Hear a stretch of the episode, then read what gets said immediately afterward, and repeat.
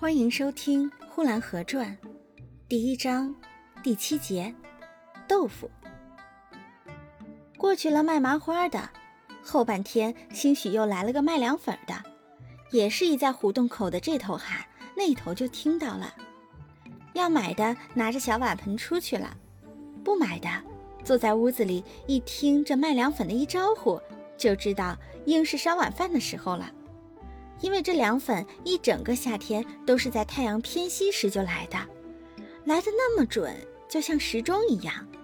到了四五点钟，他必来，就像他卖凉粉专门到这一条胡同来卖似的。似乎在别的胡同就没有为着多卖几家而耽误了这一定的时间。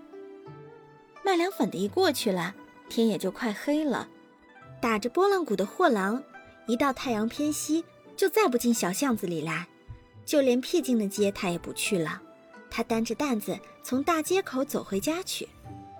卖瓦盆的也早都收市了，捡绳头的、换破烂的也都回家去了，只有卖豆腐的则又出来了。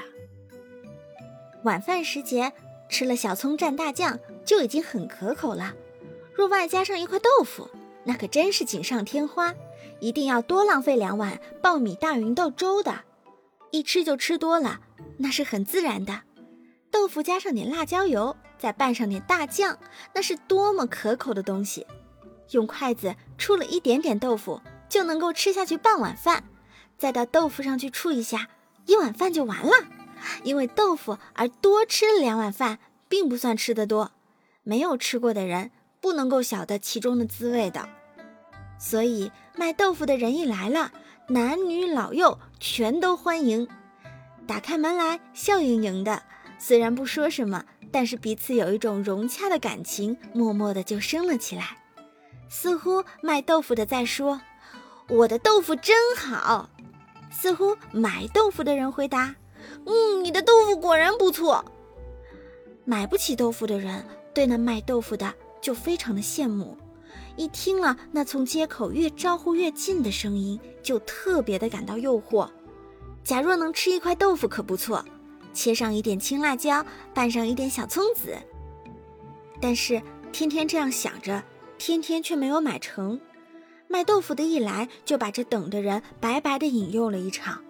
于是那被诱惑的人仍然斗不起决心，就多吃了几口辣椒，辣得满头是汗。他想。假若一个人开个豆腐坊，那可不错，就可以自由随便的吃豆腐啦。果然，他的儿子长到五岁的时候，问他：“你长大了干什么？”五岁的孩子说：“开豆腐坊。”这显然要继承他父亲未遂的志愿。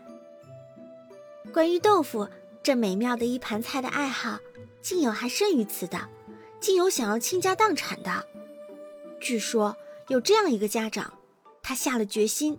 他说：“不过了，买一块豆腐吃去。”这“不过了”三个字，用旧的语言来翻译，就是毁家纾难的意思；用现代的话来说，就是我破产了。本集播讲完毕，谢谢收听。